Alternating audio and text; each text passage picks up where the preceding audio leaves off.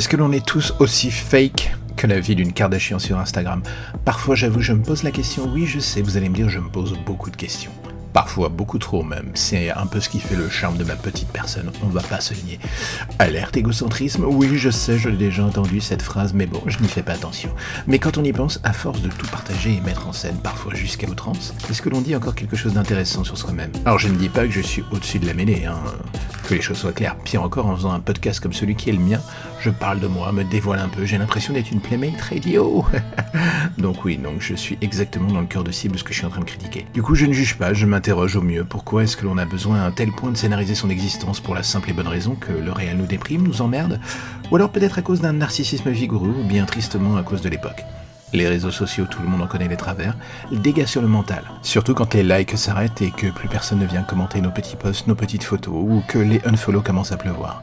En fait, pour deux ou trois personnes dont ils ont vraiment réussi à changer la vie, combien finissent avec une espèce de déprime carabinée qu'il ou elle essaye de maquiller comme une voiture volée sur les réseaux? Je ne sais même plus où se trouve parfois la limite entre le vrai, intéressant et le faux tape à l'œil que l'on croise en journalier sur les réseaux.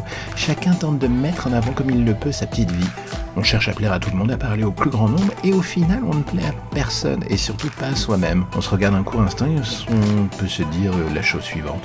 C'est cela le bonheur après lequel je cours. Une envie au final très artificielle d'attirer l'attention de personnes qui, euh, au final, ne te connaissent quasiment pas. Ou alors en surface.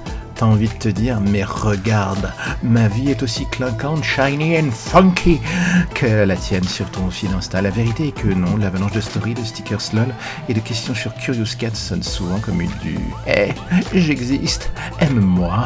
Et quand on a plus ce degré de love numérique qui nous tartine le visage comme une boucaquée d'amour pas très propre, on se retrouve avec soi-même. Avec sa déprime du dimanche soir ou du lundi ou du mardi ou du mercredi ou du jeudi ou du vendredi d'ailleurs. On se fait chier et l'on part chiner un peu d'amour en secret dans les DM ou n'importe où pourvu que cela nous donne notre fixe pour la soirée. Alors oui, une fois de plus, je ne suis pas différent du lot, j'ai coché à peu près toutes les cases et avec le temps, je me demande encore parfois pourquoi j'ai toujours sur moi les symptômes de cette maladie. Peut-être parce que ma vie réelle ne me convient pas, j'en cherche une autre et encore, et toujours d'ailleurs, je me heurte au reality check de mon propre réalisme qui me dit T'es trop vieux pour ces conneries, Martov. Un jour, faudra que j'arrive à écouter cette petite voix d'ailleurs. Ce serait une bonne chose.